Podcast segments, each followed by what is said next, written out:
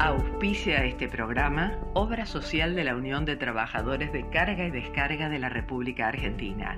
Más de 30 años cuidando la salud del trabajador y su familia. La opción para tu salud. Informes al WhatsApp 11 23 38 82 31. De lunes a viernes de 9 a 16.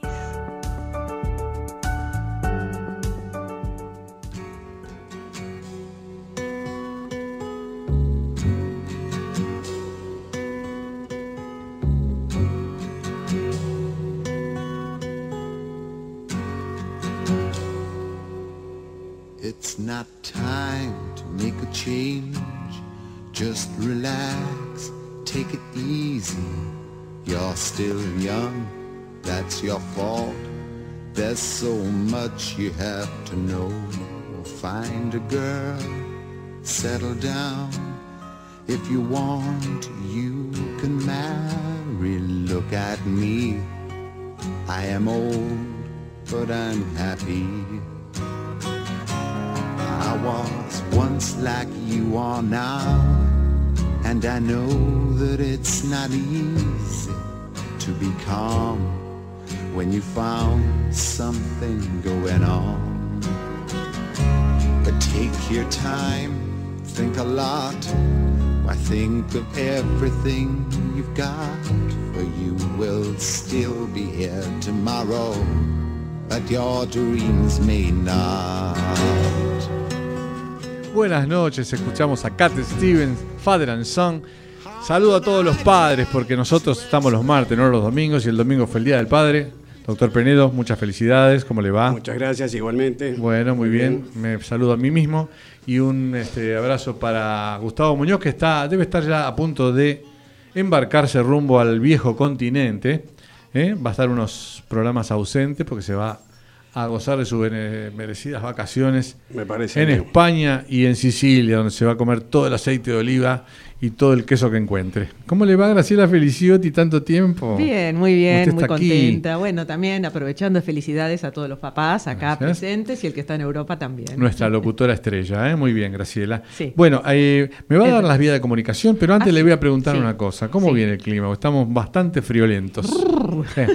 Ahora 10 grados y el viento del sudeste a 22 kilómetros por hora. Ah, agorero el, el- el viento y sudeste. viento ¿no? del sudeste, ¿no? Claro. Que es lo que dicen. Puedo dar fe de eso. Ajá. Exactamente. El señor Penedo haciendo los, sus 50.000 pasos diarios viene caminando desde Calabrini, Ortiz y Santa Fe hasta acá. Hasta acá y llegó hecho una estalactita. Bueno, cuénteme cuál es el pronóstico que tenemos. si Bueno, es que para, hay. Para mañana 10 grados. Viento sigue siendo del sudeste a 25 kilómetros por hora, la humedad 61%. Y mañana a la noche baja más aún la temperatura, son 6 grados para mañana Muy a la bien. noche. Sí. Bueno, usted dice que venía corriendo también porque ya le daba mucho frío. Mira, hay una, una campeona olímpica que corrió a un ladrón, se lesionó y no puede ir al Mundial de Atletismo para tirar de martillo. Es la, una muchacha, eh, este, en un cable de Varsovia, en Polonia. Anita Woltzarsik, campeona olímpica en lanzamiento de martillo, tiene un récord, la verdad, impresionante. Esta tira el, el martillo como a 80 metros. Y le hubiera tirado el martillo al ladrón. Bueno, sí, lo alcanzó, lo recontramolió a trompada y evitó que le robara el auto, pero se desgarró y hubo que operarla. Así que bueno, se va a perder el mundial. ¿Qué vas a hacer? eh? Están en todas partes cosiéndose habas. Vamos a las. ¿A qué vamos? Vamos al editorial. Vamos.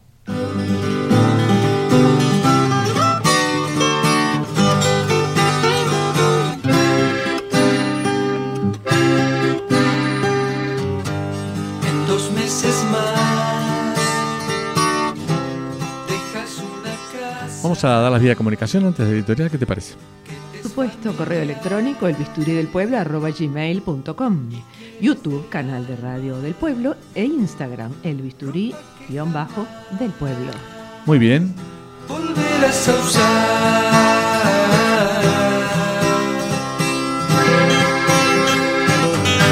Sentís a la vez tristeza, alegría, odias si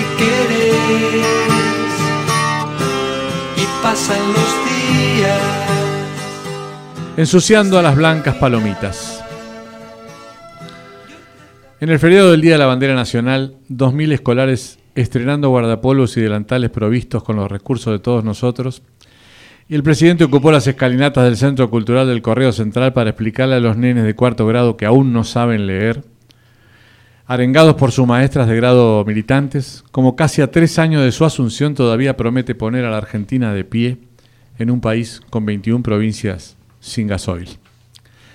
Por la tarde, la jefa rodeada de personajes democráticos notorios, una primera fila de espectadores notables y destacados en la política y los gremios, descargó luego del preclaro y original discurso del dirigente Hugo Yasky, referente de la anfitriona CTA, que prorrumpía cada 54 segundos con un aplauso sincero de la platea, una andanada de conceptos contra la política económica de un gobierno del que parece no haber formado parte, con críticas profundas contra los mismos que ella entronizó para derrotar al culpable de todos los males del siglo XXI, o sea, el gato que está en la oscuridad. Sus académicas apreciaciones sobre el desempleo del 7% convivente con un 49% de pobreza se expandían sobre el ambiente y se estrellaban en los rostros de los asistentes que lejos de entender las profundas contradicciones de esta ecuación continuaban aplaudiendo a rabiar, esta vez cada 44 segundos. En sus 109 minutos desarrolló varios tratados sobre las culpas del equipo económico, luego de hacer despachar hace un par de semanas al señor Culfas, le cargó las espaldas a Daniel Scioli por el tema de las importaciones y exportaciones, y una tesis profunda sobre la falta de dólares y sus deseos de desarticular los intermediarios de los planes sociales, en poder de Pérsico, Chino Navarro, suponemos que Grabois y Delía. Las razones muy fundadas es que se llevan amplios porcentajes de esos subsidios, noticia que hace pocos días salió a la luz y que con toda justicia deben terminar de favorecerlos para pasar su control a los gobernadores e intendentes que con toda seguridad dispondrán de los mismos, de la misma o de peor manera. En una República Argentina que por estos días tiene sus obras públicas demoradas y en la que el ministro Catopodi solo recibió este año un 19% más de dinero para hacerlas.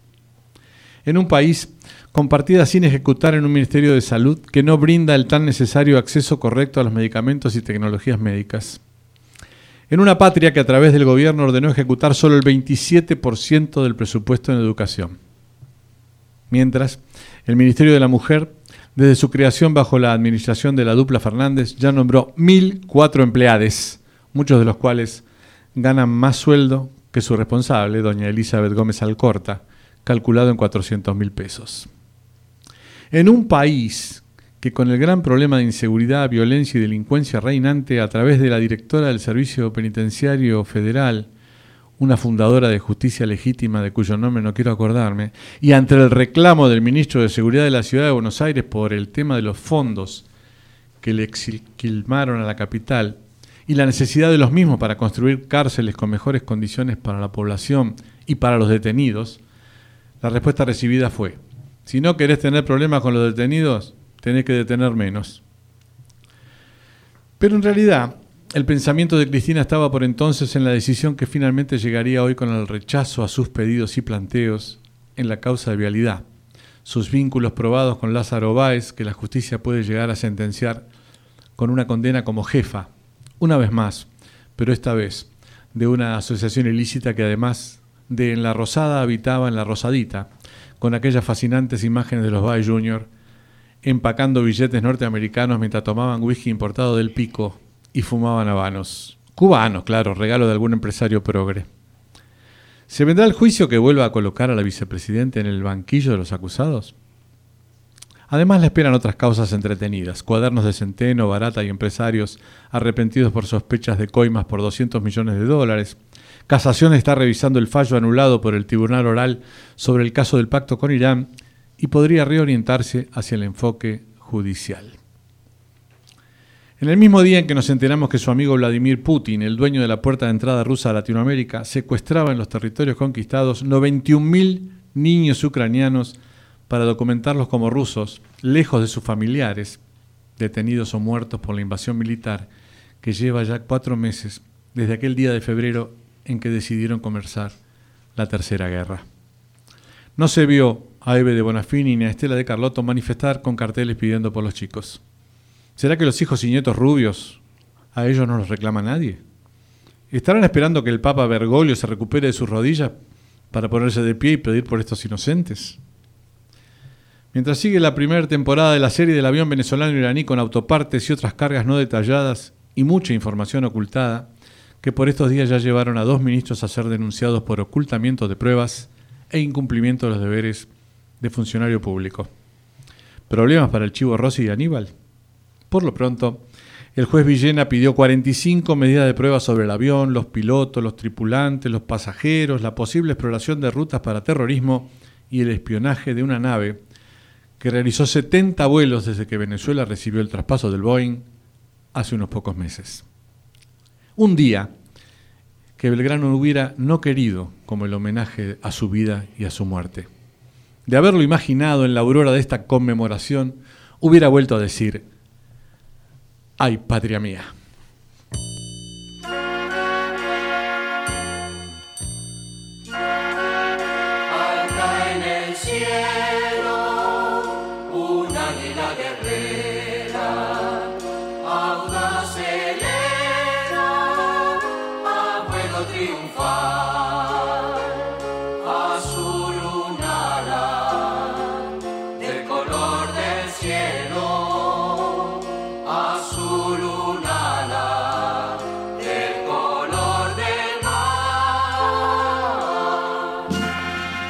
Feliz día, bandera querida.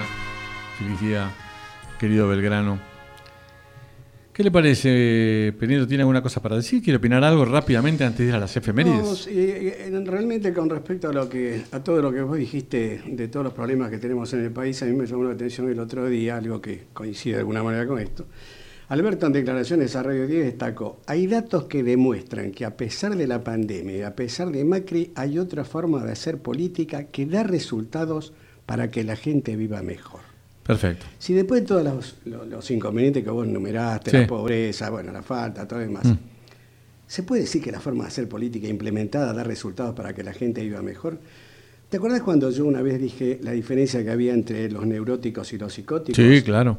Los psicóticos viven en un mundo de fantasía. Bueno, Ujú. si este señor no está viviendo en un mundo de fantasía por tener una patología psiquiátrica, entonces que nos están tomando a todos de boludo. Yo lo, que te, yo lo que te puedo decir es que está todo el mundo buscando en internet y en todos lados, en todas las plataformas, garganta profunda. Vamos a las efemérides.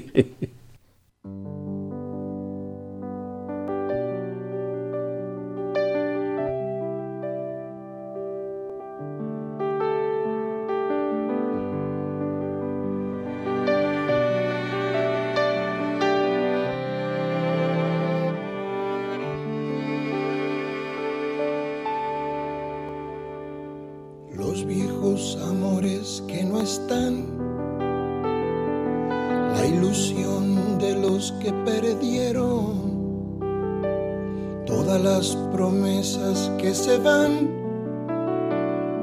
y los que en cualquier guerra se cayeron. Todo está guardado en la memoria. Recordemos, Penedo. Bueno, el 15 de junio se conmemora el Día del Bioquímico y el Día Mundial de la Toma de Conciencia del Abuso y Maltrato a la Vejez. El 16 se conmemoró el Día del Ingeniero. En 1865 comenzó a funcionar en Buenos Aires la Facultad de Ingeniería. El día 17, el Día Mundial de la Lucha contra la Desertización y la Sequía y el Día Mundial Nacional contra el Trabajo Infantil. En 2002 muere en Capital Federal el policía dactiloscópico y profesor Federico Batuone, quien perfeccionó la clasificación de Juan Bucetich en dactiloscopía. El 18 se conmemoró el Día Mundial contra la Incineración. Hay que destacar que el Convenio de Estocolmo sobre contaminantes orgánicos, del que Argentina es signataria, identifica a todos los incineradores de desechos que queman residuos peligrosos entre las principales fuentes de dioxinas que emiten al ambiente y recomienda el empleo de tecnologías alternativas para evitar la emisión de estos tóxicos. El 20, bueno, fue el Día Mundial de los Refugiados y el Día de la Bandera, establecido por la Ley 12.361 por ser el aniversario del fallecimiento del general Belgrano. El 21 de junio, o sea hoy, comienza el invi- el invierno en el hemisferio sur. Es el día más corto del año. También es el Día Mundial de la Lucha contra la ELA, la esclerosis lateral amiotrófica. Es el Día de la Confraternidad Antártica y es el Día de la Ancianidad. Así que, doctor Cerdá, muchas felicitaciones en su día. Igualmente, querido amigo. En fin, seis y cuarto de la mañana, hoy fue el sol, inició el solsticio de invierno. ¿Eh? Y hoy, el, hoy no- el, di- eh, Sí. la- el día dura 9 horas 50 minutos, el día más corto. Eh. 9 horas 50 minutos. ¿Nada más? Exacto. Nada más. Mire usted. Ni nada, ni 10 horas. Eso se estudia en el ISER, ¿vio? Esas cosas acá no, nosotros. Vamos a la cortinita para el próximo bloque.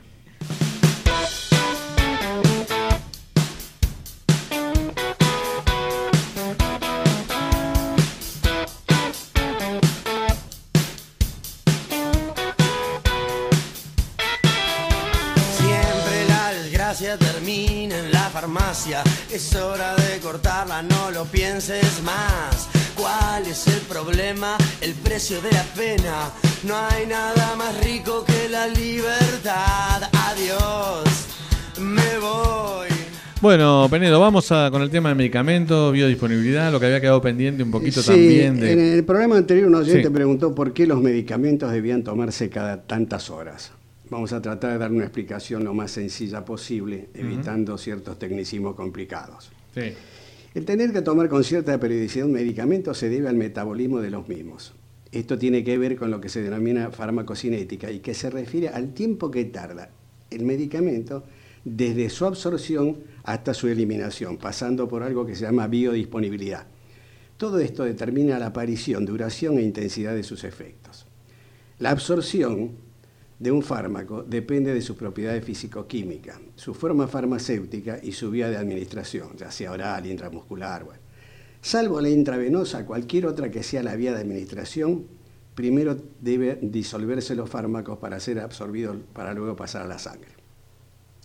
La biodisponibilidad es la cantidad y la velocidad con que un fármaco pasa a la circulación y alcanza de esta manera su lugar de acción.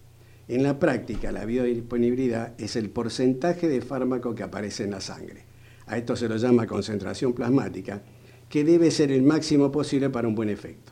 Luego el medicamento se distribuye por todo el orga- el organismo para llegar a la zona donde debe hacer su efecto. Una vez que el medicamento ha hecho su efecto, se elimina principalmente a través de la orina.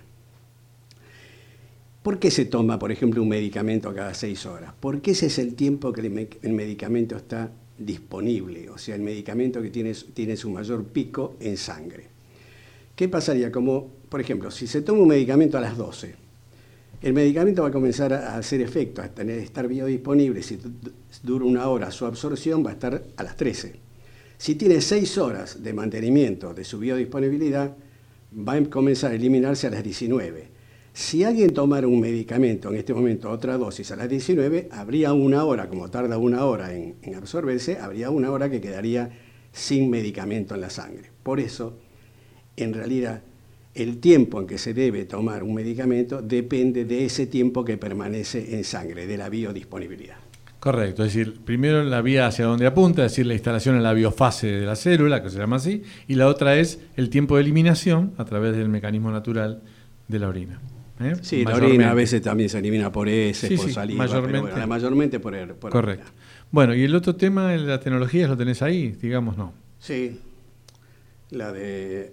Lo dejamos para el otro bloque, si querés. Sí, dale. ¿Eh? ¿Vamos para adelante? Sí. ¿Qué nos queda ahora como bloque, señor Nico?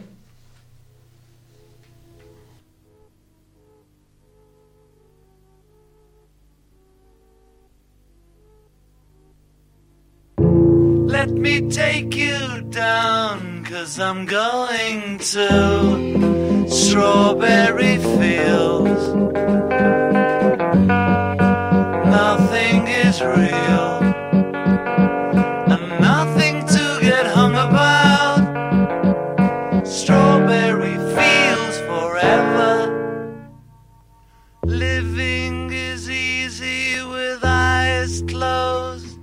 Bueno, después hay una pregunta de, de un oyente que está del otro lado del vídeo, que es nuestro operador, la vas a contestar, pero ahora vamos a los espacios verdes. Sí, así es. Dale.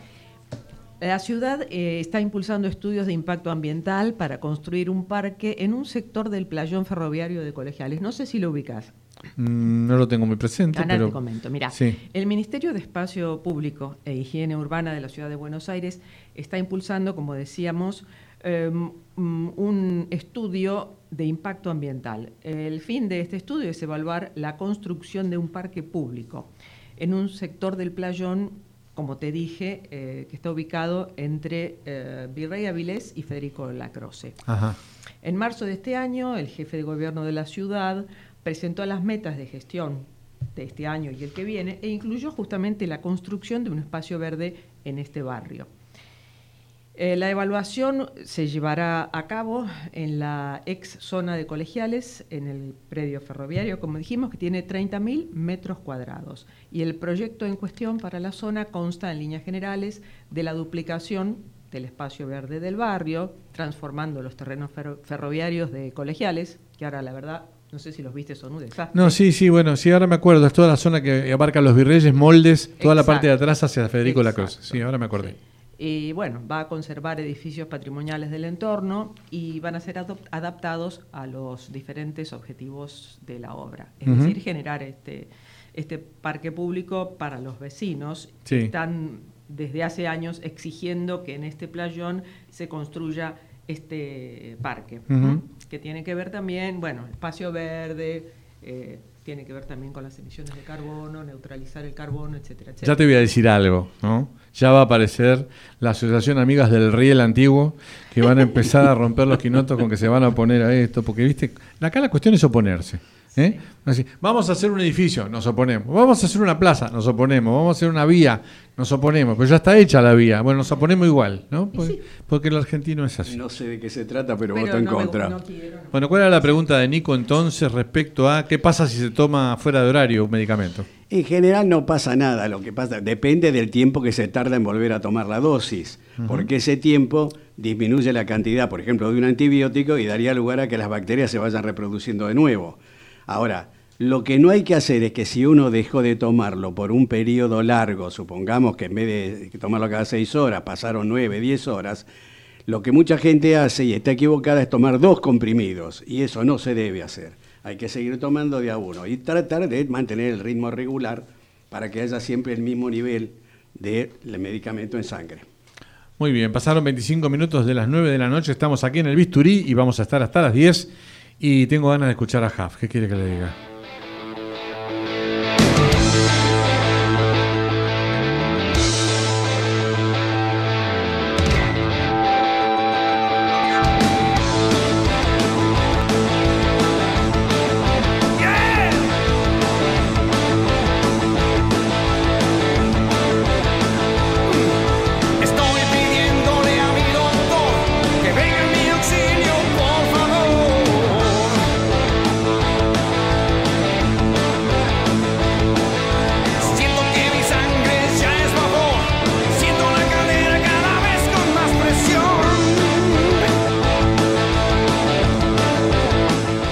Acá. Eh, bueno, pregunta acá en la mesa. Eh, repetirla, por favor, Graciela. Claro, yo decía que en, un organismo eh, absorbe diferente el medicamento que en otro.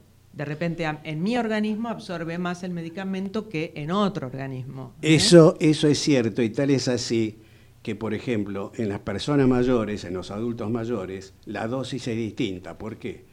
Porque se absorbe de una manera distinta y además se elimina de una manera distinta, porque el riñón filtra menos, entonces el hígado también filtra menos, metaboliza menos, y entonces se mantiene por ahí el nivel en sangre mucho más tiempo que el que en una persona joven.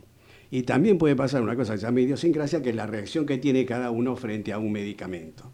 O hay medicamentos que a uno no le hace nada y a otro por ahí le puede desencadenar desde una reacción alérgica hasta otra, algún otro problema. Muy bien, 21 eh, horas 27 minutos, estamos aquí en el Bisturí. Esa es la hora en todo el territorio de la República Argentina con un frío que pinta para evolucionar más hacia la noche. Por ahora hay 9 grados, una cosa así, y va a ir bajando un poquito hasta el amanecer. Yo cuando vos mandaste el título Inflamación y Trastorno Psiquiátrico, lo mandé a una red que tenemos y el mundo dice, pero ¿qué tiene que ver la inflamación con los trastornos psiquiátricos? ¿Lo aclaramos un poco? Sí, bueno, eh, esto en realidad es que se están realizando importantes investigaciones sobre la relación esta entre trastornos mentales y procesos inflamatorios. Hasta ahora podemos decir que todo se trata de una hipótesis. En el último programa, hablando de electroshock, hice referencia a la barrera hematoencefálica, que era un conjunto de vasos y tejidos que no permitía el paso al cerebro de bacterias y algunos medicamentos. Bueno, ahora se ha descrito un incremento de su permeabilidad, o sea, del pasaje de la membrana, en pacientes con trastornos mentales severos, por lo que factores inflamatorios pueden entrar o salir del cerebro en determinadas situaciones neuropatológicas. Por otro lado, existe un sistema neurohumoral bidireccional conocido como eje intestino-cerebro, al cual se le está dando mucha importancia, que es la famosa flora intestinal, o también llamada microbiota, que consiste en bacterias que residen mayoritariamente en el intestino delgado, en todas las personas, y que investigaciones recientes sugieren que esta microbiota afecta al desarrollo y la función cerebral y que podría ser importante en la producción de algunos trastornos neuropsiquiátricos. Los españoles tienen un trabajo hecho sobre esto con respecto al Parkinson. Parecería que una alteración de la microbiota es la productora del Parkinson. Pero todo, digamos, hicieron un trabajo bastante importante. Se ha observado que la manipulación de la composición de la microbiota intestinal afecta a la concentración de citoquinas en todo el organismo. Las citoquinas, ¿se acuerdan? Se pusieron de moda con el COVID Recordar que hablábamos de tormenta de citoquinas. Están muy involucradas las citoquinas en la inflamación. Ya hace años, en el 19 Congreso Nacional de Psiquiatría organizado por la Sociedad Española de Psiquiatría, la doctora María González Pinto, psiquiatra del Hospital Universitario de Alabá, expresaba, sabemos que la inflamación está presente en estas enfermedades, especialmente en los episodios agudos o brotes gracias a unos marcadores de inflamación que encontramos en el torrente sanguíneo. Y continuaba diciendo, y estamos avanzando en el conocimiento del aporte de los fármacos antiinflamatorios para paliar o disminuir los efectos de los episodios. También en ese congreso se determinó, hemos visto que los pacientes que padecen psicosis, que por eso tienen peor atención, peor capacidad de memoria, peor capacidad ejecutiva a la hora de tomar decisiones o resolver problemas, son las que tienen mayor inflamación y cuanto más factores inflamatorios, más daño se produce en el sistema nervioso central. Por eso sería que las capacidades de estas personas sean peores.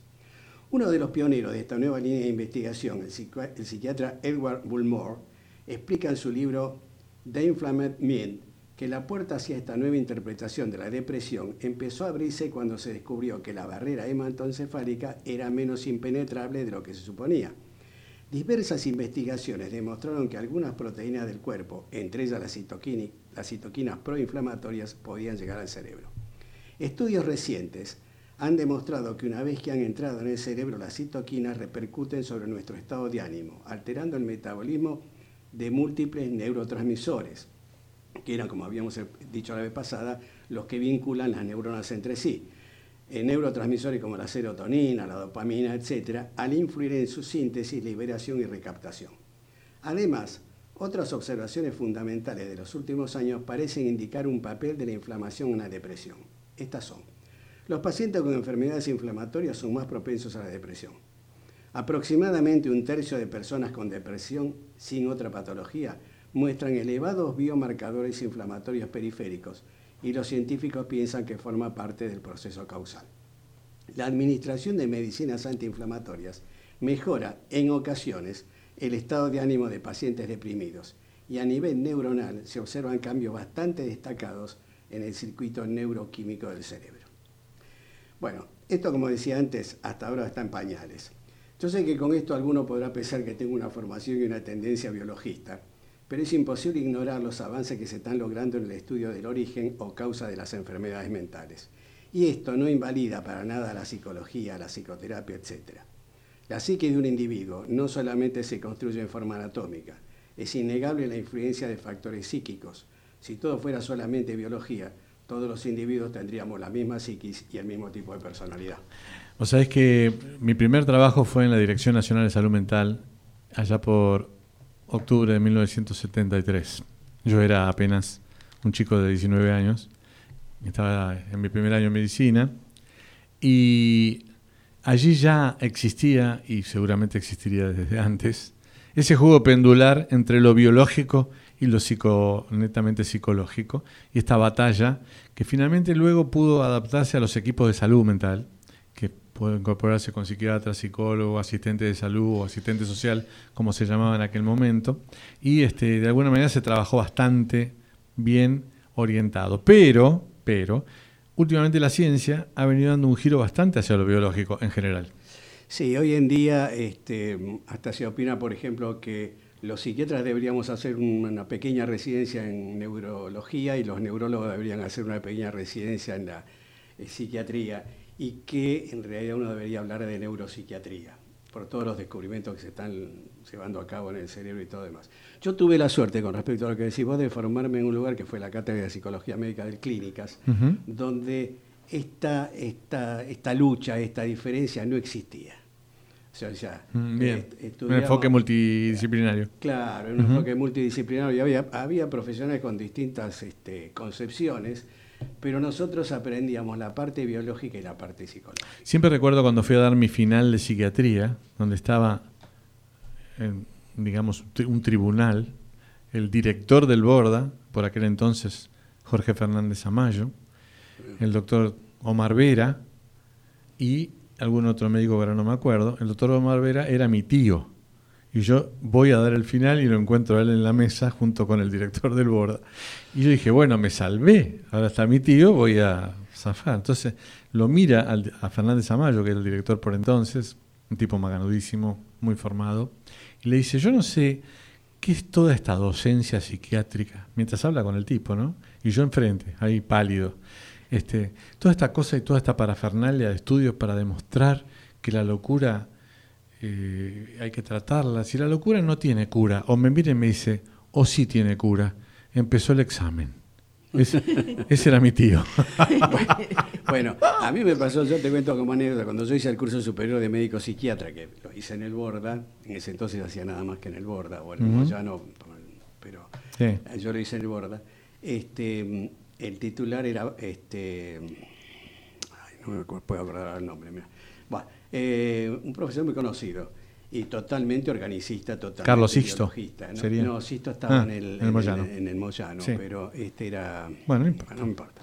Este, entonces, él hablaba, y además lo hacía, él tenía una clínica en ese momento, de que el trastorno obsesivo había que operar el tálamo. Ah, bueno. Y había un neurocirujano que trabajaba con él, Ujú. Que yo también lo conocía, y que era el que hacía las operaciones en el trastorno obsesivo compulsivo, esos graves, ¿no?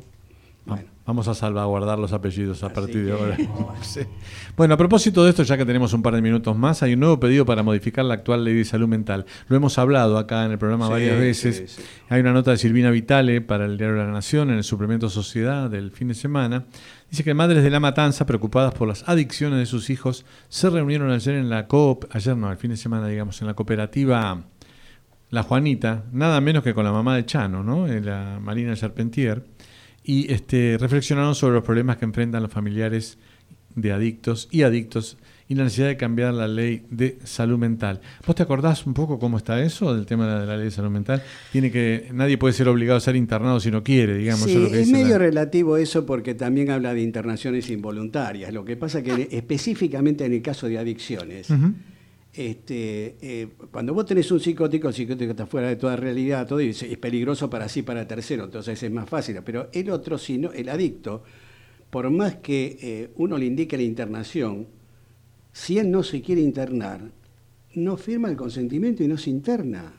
Claro, bueno, es una- ese es el problema fundamental de la ley, justamente. Lo que pasa es que la ley, yo siempre digo una cosa, los que hicieron la ley este, nunca vieron, por ejemplo, un paciente en un brote Claro. psicótico. Bueno, es así. El encuentro se realizó en Gregorio de la Ferrer y fue organizado por Marcela Campagnoli, diputada de Coalición Cívica. Eh, bueno, las madres de la matanza están muy preocupadas y participó también Héctor Totti Flores, titular de la cooperativa La Juanita, y Claudio Greco, licenciado en psicología y especialista en adicciones y en neurociencias. Bueno, Campagnoli presentó en octubre pasado un proyecto de modificación de esta ley 26.657 que hace foco sobre el fatídico artículo 20, aparentemente, que determina los pasos para la internación, que era lo que vos decías, ¿no? Contra la voluntad de los Ah. pacientes. Este establece que solo es posible como un recurso terapéutico excepcional en caso de que no sean posibles los abordajes ambulatorios y podrá hacerse cuando a criterio del equipo de salud mediare situación de riesgo cierto e inminente para sí o para terceros. Ahora yo digo, ¿no? Y con esto no me voy a poner del lado del abuelo de 77 años, ex militar que valió al nieto, que todas las imágenes que vimos vieron como el nieto lo recontra recagó a trompadas Sí. y el señor entró adentro, agarró un chumbo y le tiró cinco tiros. Ahora, uno puede haber sido premeditado, yo no lo voy a defender, que la justicia se ocupa. Ahora, el pibe estaba en un brote. El pibe dice, la madre dice que estaba medicado y aparentemente estaba en un brote. Por eso te digo, mucha de esta gente que ha hecho esto, yo creo que nunca ha visto un paciente, por ejemplo, una excitación psicomotriz que te rompe todo lo que contra. Mm. Es más, a veces uno ha tenido que pedir apoyo a la policía para internar a un paciente. Bueno, por eso. Viene la ambulancia, vienen los tipos con los chalecos de fuerza, le dice, vamos a llevarlo. No, yo no quiero que me internen, dice el pibe. Y la ley lo ampara. Sí, Si eh, fuera un brote psicótico, ¿no? O si Si fuera fuera... un brote psicótico. Mm. Eh, O una adicción. Yo creo que es, eh, que es relativo eso porque la ley dice una cosa que también es importante. La ley dice que el- la clínica tiene que aceptar la internación. O sea, yo puedo indicar la internación de un paciente. Sí. Cuando llega a la clínica, Sí. la clínica tiene que avalar esa internación y tiene que darle inmediatamente este, aviso al juez. Sí. Inmediatamente significa no, si a las 2 de la mañana, pero bueno, dentro de las 24 horas tiene que darle. Y el juez tiene la posibilidad de enviar a alguien Sí. para controlar esa internación. Lo que pasa que también la ley dice que tiene que haber un abogado Sí. de cada uno de los internados Sí. y dice que este abogado puede hasta oponerse a la internación. Entonces el abogado es lo mismo que se me sin hablar a mí de leyes, qué sé yo. No, no, está bien, justamente. Es todo lo, lo que no se debería. Por eso hay que abogados, replantearlo. Por claro. ejemplo, los abogados, cuando vos medicás un paciente, un paciente psicótico, por ejemplo, uno busca que el paciente lo que llamamos impregnarlo. Entonces, muchas veces esa impregnación, o sea, llegar a que realmente se impregne y después uno baja la dosis por ahí. Entonces, Es lo que antes se decía, está dopado, ¿no? entonces, claro, lo ves al paciente que por ahí se babea un poco, lo ves al paciente que por ahí mueve las piernas, todo lo demás, y entonces dice, ¿qué están haciendo? ¿Lo están torturando? Sí. Bueno, el abogado hace un informe, va al juez, y entonces la clínica tiene que empezar a explicar qué es lo que pasa y todo lo demás, por qué se hace todo esto, el peligro. El psicótico es peligroso para sí, para terceros. Y además la falta de lugares donde los pacientes deben ir. Creo que escuché que en la capital federal hay un solo lugar donde tienen que centralizar todo ese tipo de admisiones de urgencia, que no sé si no es por ahí, por el- lo que era el alvear, eh, eh, viste ahí lo que era frente al albergue Warnes, No, eso, oportunamente. eso, eso lo desconozco. Bueno, pero- que es un solo lugar de agudos, digamos, para el tema de guardia, lo cual es escaso, por supuesto, y ante toda la cantidad, porque acá los brotes psicóticos también se dan, en antes se daban porque bueno, había problemas, que ahora los adictos muchas veces terminan en brotes psicóticos por muchas Pero razones. ya ¿no? cuando te dicen que la medicación debe ser usada como tratamiento y no como castigo. Sí, sí. o que te dicen que, por ejemplo, que la internación es la última de las posibilidades, eso yo lo aprendí desde chiquito. Uno internar a un paciente es cuando todas las, el resto de las alternativas Sí. no funcionan. Pero a mí me parece que estaba bien cuando había que tener las dos firmas, porque tenía que tener dos médicos que lo indicaran, con lo cual si uno podía no estar de acuerdo y entonces ya ahí no se Sí, internaba. y además, y además, con la ley anterior, también había obligación de avisarle al juez. Claro.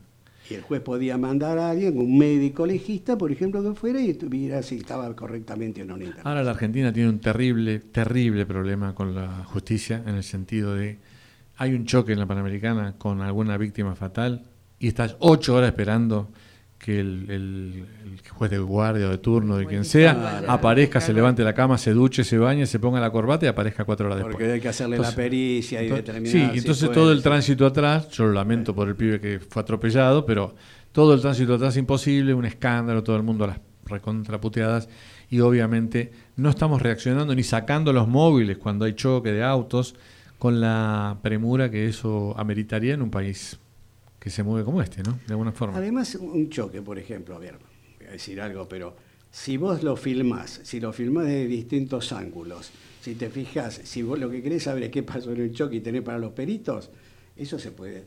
Una primera observación y después la podés profundizar con eso. No, terrible. Bueno, La tecnología hoy ayuda muchísimo. vamos al próximo bloque.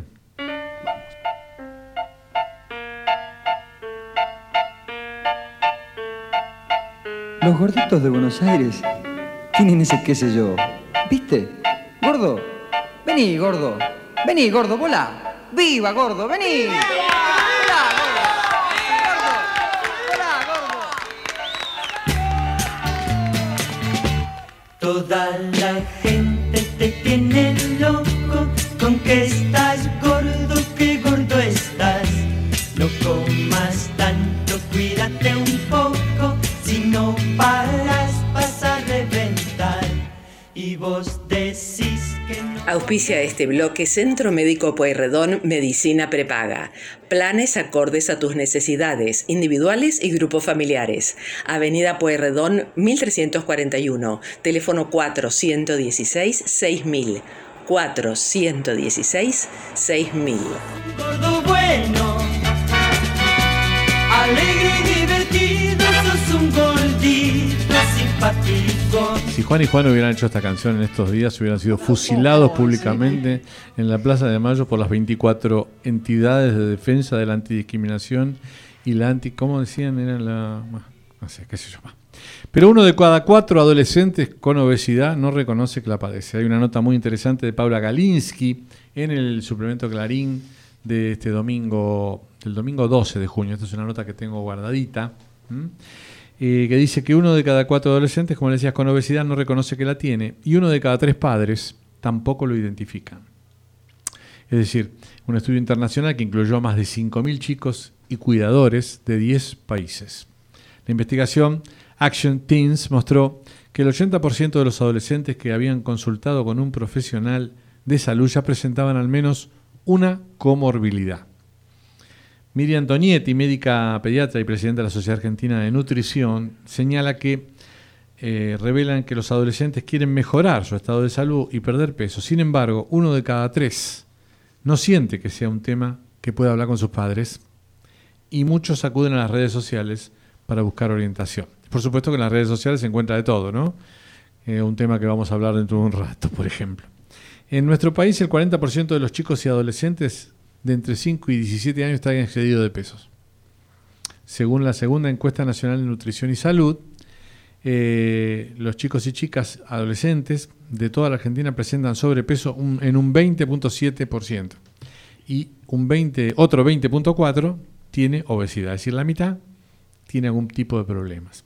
Ángela Nakab, médica especialista en adolescentes y miembro de la Sociedad Argentina de Pediatría, continúa la nota de Paula Galinsky, dice que el seguimiento médico del adolescente es fundamental, en parte porque la pubertad es uno de los periodos críticos de la vida en relación con este tema. Es una etapa con mucho cambio hormonal que sumado a hábitos no adecuados puede derivar en aumentos de peso, sostiene la pediatra, que afirma que la obesidad es multifactorial. Tiene que ver con la genética, con cuestiones ambientales y de contexto, y también estímulos vinculados a los medios de comunicación y propaganda, señaló. El éxito de la recuperación es familiar, independientemente de la formación de cada familia. La madre, padre, hermano u otro cuidador debe estar presente, eh, termina asegurando la doctora K, eh, la, pediatra.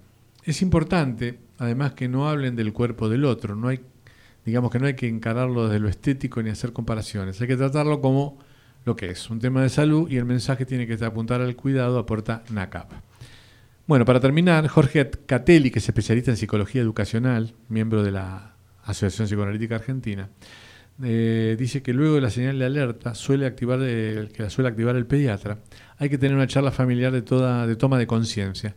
No se debe hablar desde el eh, sometimiento, la, burla o el desprecio, porque estos son modos de estigmatización, como bien dice, eh, y que todo genera de alguna forma violencia. Me acuerdo de una anécdota cuando mi hijo Mariano, que ahora tiene 44 años, eh, era un chiquito, eh, comía normal y estaba obeso.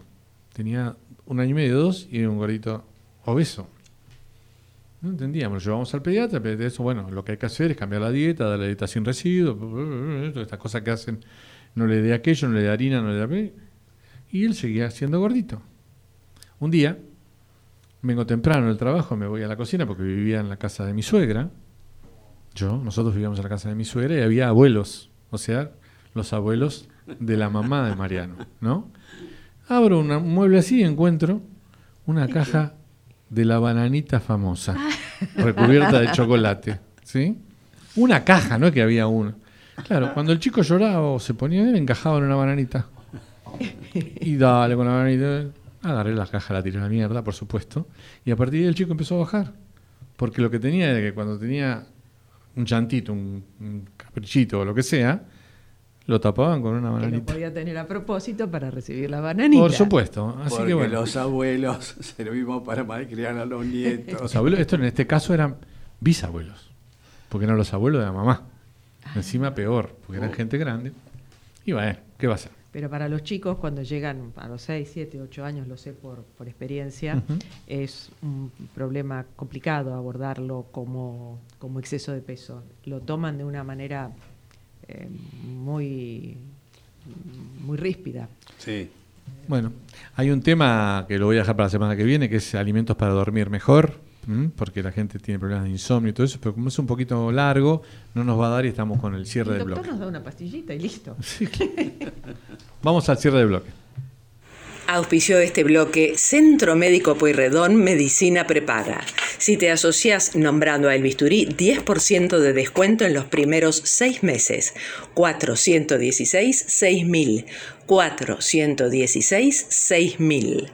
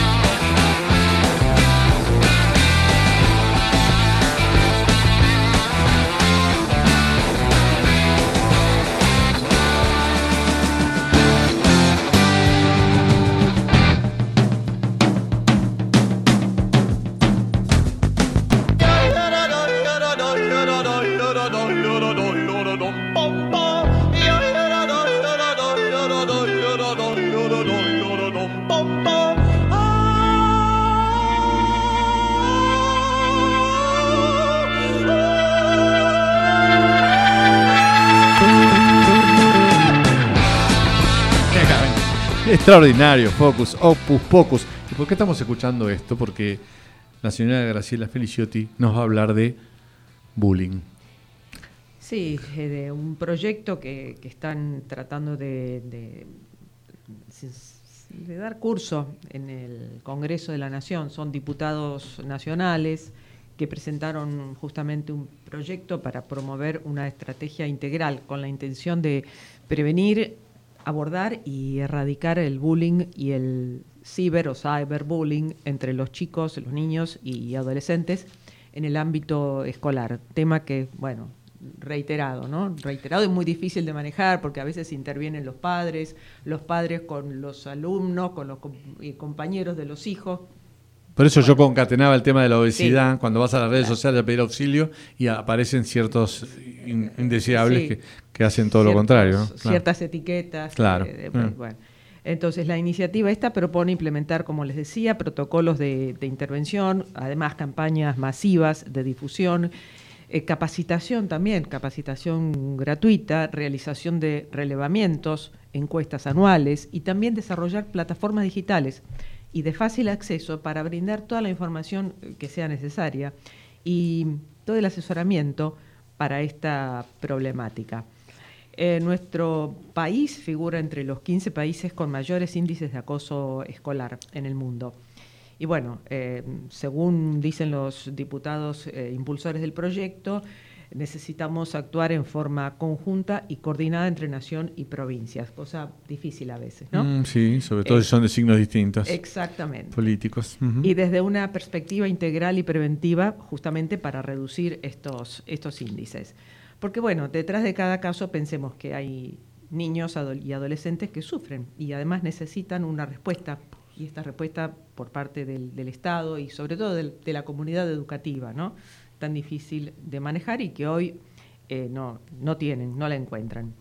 Así que, bueno, estas secuelas eh, pueden acompañar a, a nuestros chicos durante toda su vida adulta, eso lo sabemos, y también influ- influye en la sociedad, porque esto nos lleva a una sociedad que sea pacífica y justa. Así que, bueno, la capacitación integral para abordar el problema. Nos saluda el doctor Hugo Abad, dice que nos está viendo por YouTube, así que gracias por estar ahí, Hugo. Te seguimos informando.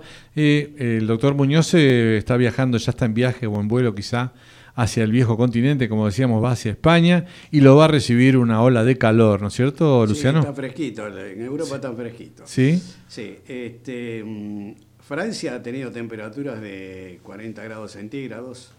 Eh, el Reino Unido registró el día más caluroso del año.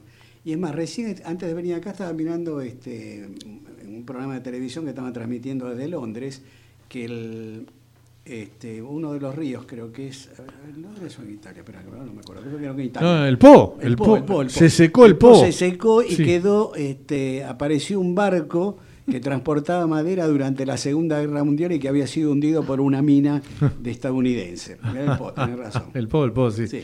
O sea que, que- cuando dicen en el crucigrama, dicen Río de Italia, Po, el eso. Río de Italia seco, Po, Seco. va a ser ahora. En España los incendios forestales devastaron hasta 7.000 hectáreas en la Sierra de Culebra. Tremendo. lo que obligó a evacuar a más de 200 vecinos, señalaron las autoridades regionales de Castilla y León. También fueron evacuadas más de 3.000 personas del parque de atracciones Puy du Fou, cerca de Toledo, por otro fuerte incendio forestal. Bueno, la otra vez en Madrid estaban en 45 grados. Sí, terrible, la verdad que espantoso. Yo hablé con un amigo en, en España, bueno, vos sabés que yo me comunico periódicamente por el tema de mi madre, y este y me dijo que sí, ellos están en el norte, están en Galicia, así que tienen menos calor, pero toda la parte del sur, Sevilla, Madrid, todo eso. Andalucía está a mí me ha, pa- tremendo. Andalucía, sí. Mm. A mí me ha pasado de estar en Madrid y este y no poder salir a la calle del calor que hacía. Claro. Esto fue hace tres años. Sí, bueno, estamos en el terrible. primer día De- de qué? Del verano. Del verano. Sí, sí. Así que, verano. ¿qué les Sí, sí, espera? La primavera, esto Ah. fue en primavera. Claro, claro, claro. Terribles. Bueno, eh, agobiante entonces. Vamos al bloque de actualización de COVID. Vamos. Vamos. She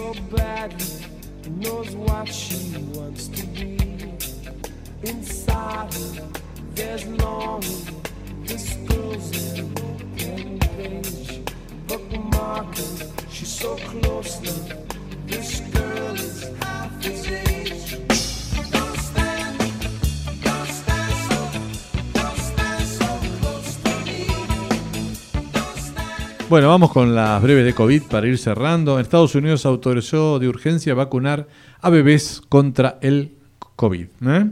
La Agencia de Medicamentos de Estados Unidos, la FDA, autorizó de urgencia entonces la aplicación de Pfizer y Moderna contra el coronavirus para bebés y chicos de entre 6 meses y 5 años, tratándose del grupo de edades que aún no habían recibido protección alguna. También la FDA aprobó la vacuna moderna para niños y adolescentes de entre 6 y 17 años, mientras que la Pfizer ya estaba autorizada desde los 5. ¿eh? Así que bueno, tiene una breve, Luciano. Sí, eh, se está hablando mucho de las variantes de la Omicron, la BA4 y la BA5, y mm, dicen que se asocia a una mayor gravedad de la infección en comparación con las variantes circulares, la 1 y la 2. Sin embargo, al igual que en las oleadas anteriores, un aumento de los casos de COVID-19 puede dar lugar a un incremento de las hospitalizaciones, los ingresos en UTI y las muertes, este, se advierten esto. Pero no hay nada que sea concreto, porque ah, circuló un rumor de que este, había problemas en Europa porque Portugal decía que estaba con un rebrote muy grande por la B5, que es la que está predominando, y que esto este, había generado un aumento de las internaciones, muertes y todo demás. Yo me tomé el trabajo de rastrear por todos lados y lo único que encontré, encontré una tabla con día a día, pero de meses, este, con la cantidad de infecciones, con la cantidad de muertos y todo demás. Y lo único que encontré fue que en Portugal el 16 de junio hubo un incremento de casos con un 33% de aumento en la mortalidad, pero venían de cero. Claro. Y duró apenas unos días, dos o tres días, después se normalizó, se estabilizó. Así que a veces se tiran, viste, noticias que... Porque esto, Sí, esto sí. lo dijeron en televisión un médico que es bastante conocido y que está en un programa de, Sí. televisión. Acá venía, venía la quinta ola, venía con todo, eh, había, se aumentaba de 20.000 a 30.000, a 40.000, a 50.000 casos por semana, y de repente, ¿Y qué pasó? Se cayó todo. Bueno, es lo que decía este, este, este Sí. médico, que decía que podía estar a la quinta ola, que era la quinta ola en Portugal, y que podía llegar acá, y qué sé yo, y que podía pasar primero en España. Yo empecé a preguntar casualmente en esos llamados- estos llamados telefónicos cómo estaba la cosa en España, me dijeron, hay más infecciones, pero son leves. Sí, la, la B5 sobre todo aparentemente es más leve. Claro. Es más contagiosa. O- eso otra sí. de las cosas que decían que la B5, la B4 y la B5 evadían totalmente la vacuna, Sí. la inmunidad. Era una gripe, Y- digamos. Sí, sí, Mm. pero parece ser que la inmunidad celular actúa todavía. Con Entonces, memoria. Claro, entonces Mm. tenés una gripe, que es lo que va a terminar pasando. Exacto. esto, va a quedar como una gripe. Pese al fin del aislamiento, los efectos negativos persisten en los chicos. ¿eh? Esto lo advierte un relevamiento de la Universidad Católica Argentina sobre el acceso a ocho derechos humanos y sociales básicos de los menores de 17 años. Una nota muy interesante de Fabiola Schubach de La Nación del viernes 17 de junio. La nota es un poco extensa, no la vamos a desarrollar ahora, pero básicamente un primer estudio sobre el impacto de la pandemia del COVID-19 en el bienestar general de los chicos y los adolescentes demuestra que aun cuando algunas condiciones recuperaron sus niveles previos a la pandemia, es decir, previos al 2020, los efectos residuales en la alimentación, la salud, la educación y la pobreza son tan potentes que será difícil revertirlos sin políticas públicas más sustentables que la asistencia económica y alimentaria de emergencia, ¿eh? es decir, un 57.9%, por dar un dato, 57.9% de los chicos entre 3 y 17 años no fue al dentista en el último año. Bueno, Y- las políticas públicas no existen en este país. Y, sabe- y sabemos que, bueno, primero era porque estaba todo el mundo guardado, segundo porque no había turno para nadie, tercero porque no los mismos dentistas no iban a trabajar o no abrían los consultorios, Sí, y cuarto porque no le pagaban lo que había que pagarle para la protección, ¿cierto? Pero tampoco, también fíjate que no, eh, salí de la pandemia, antes de la pandemia tampoco había demasiada promoción de que la gente tenía que llevar, que a los chiquitos hay que llevarlos al odontólogo, por ejemplo. Sí, claro. Bueno, pero en muchos de los casos, dice, continúa la nota, de esto, en muchos de los indicadores observamos que están muy golpeados los niveles medios profesionales y no profesionales. Eh, Viste que trascendió que hubo muchos médicos que dejaron de ejercer. Ya me voy a ir de los del, del tema dentista. Sí. Hay medios de, médicos de terapia intensiva que abandonaron la profesión, se fueron a pescar, no sé qué fueron a hacer. porque- En Mendoza los anestesiólogos dejaron de trabajar y se fueron o a otra provincia o se fueron, en algunos casos, fueron a Chile.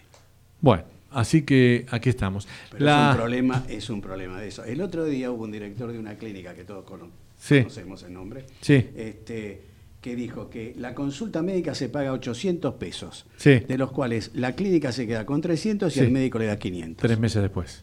Eh, bueno, la señal indicó las 22 en todo el territorio de la República Argentina. Gracias, Graciela. No, por ¿Venís favor, el martes que viene? Sí, claro. Dale, venite. Y seguimos en- con este equipo europeo, mejor Adelante. dicho, vernáculo, que se fue, el europeo nos abandonó. Chao, Luciano, gracias. Hasta el Gracias, Nico. Hasta la semana que viene, amigos. Esto ha sido el Bisturí por Radio del Pueblo.